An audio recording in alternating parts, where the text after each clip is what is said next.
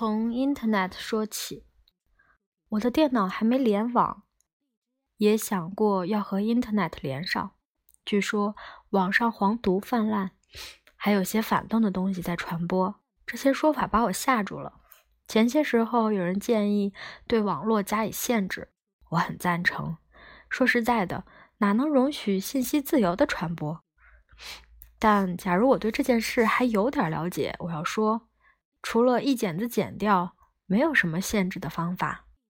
那东西太快，太邪门了。现代社会信息爆炸，想要审查太困难，不如禁止方便。假如我做生意或者搞科技，没有网络会有些困难，但我何必为商人、工程师们操心？在信息高速网上，海量的信息在流动。但是我一个爬格子的，不知道他们也能行，所以把 Internet 剪掉吧，省得我听了心烦。Internet 是传输信息的工具，还有处理信息的工具，就是各种个人电脑。你想想看，没有电脑，有网也连接不上。再说，磁盘、光盘也足以泛黄。必须禁掉电脑，这才是治本。这回我可有点舍不得。大约十年前，我就买了一台个人电脑，到现在换到了第五台。花钱不说，还下了很多功夫。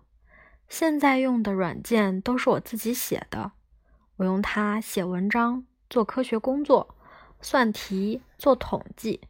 顺便说一句。电脑用来做统计是种幸福，没有电脑，统计工作是种巨大的痛苦。但他不好学，犯起黄毒来了，这可是他自己作死，别人救不了他。看在十年老交情上，我为他说几句好话。早期的电脑是无害的，那种空调机似的庞然大物，算起题来嘎嘎作响。没有能力掩饰黄毒，后来的四八六、五八六才是有罪的。这些机器硬件能力突飞猛进，既能干好事，也能干坏事，把它禁了吧。但现在要买过时的电脑，不一定能买到。为此，可以要求 IBM 给我们重开生产线，制造早期的 PC 机。洋鬼子听了瞪眼，说：“你们是不是有毛病？”回答应该是：“我们没毛病，你才有毛病。”但要防止他把我们的商务代表送进疯人院。当然，如果决定了禁掉一切电脑，我也能对付。我可以用纸笔写作，要算统计时就打算盘。不会打算盘的可以捡冰棍棍技术，满地捡冰棍是有点难看，但是谢天谢地，我现在很少做统计了。除了电脑、电影、电视也在散布不良信息，在这方面我的态度是坚定的，我赞成严加管理。首先，国外的影视作品与国情不符，应该通通禁掉。其次，国内的影视从业人员良莠不齐，做出来的作品也多有不好的。我是写小说的，与影视无缘，只不过是挣点小钱。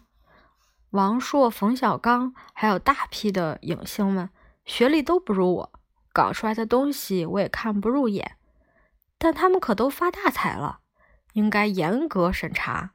话又说回来，把 Internet 上的通讯。逐页看过才放行，这也是办不到的。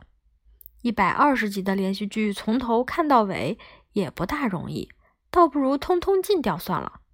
文化大革命十年，只看八个样板戏，不也活过来了吗？我可不像年轻人，声光电影一样都少不了。我有本书看看就行了。说来说去，我把流行音乐漏掉了。这种乌七八糟的东西应该首先禁掉。年轻人没有事可以多搞些体育锻炼，既陶冶了性情，又锻炼了身体。这样进来进去，总有一天进到我身上。我的小说内容健康，但让我逐行说明每一句都是良好的信息，我也办不到。再说到那时，我已经吓傻了，哪有精神给自己辩护？电影、电视都能进，为什么不能进小说？我们爱读书，还有不识字儿的人呢，他们准赞成禁书。好吧，我不写作了，到车站上去扛大包。我的身体很好，能当搬运工。别的作家未必扛得动大包。我赞成对生活空间加以压缩，只要压不倒我，但压来压去，结果却出乎我的想象。海明威在《终为谁鸣》里说过这个意思：所有的人。都是一个整体，别人的不幸就是你的不幸，所以不要以为丧钟是为谁而鸣，它就是为你而鸣。但这个想法我觉得陌生，我就盼着别人倒霉。五十年前，有个德国的新教牧师说：“起初他们抓共产党员，我不说话，因为我不是共产党员。”后来他们抓犹太人，我不说话，因为我是雅利安人。后来他们抓天主教徒，我不说话，因为我是新教徒。后来他们来抓我，但已经没人能为我说话了。众所周知，这里不是纳粹德国，我也不是新教牧师，所以这些话。我也不想记住。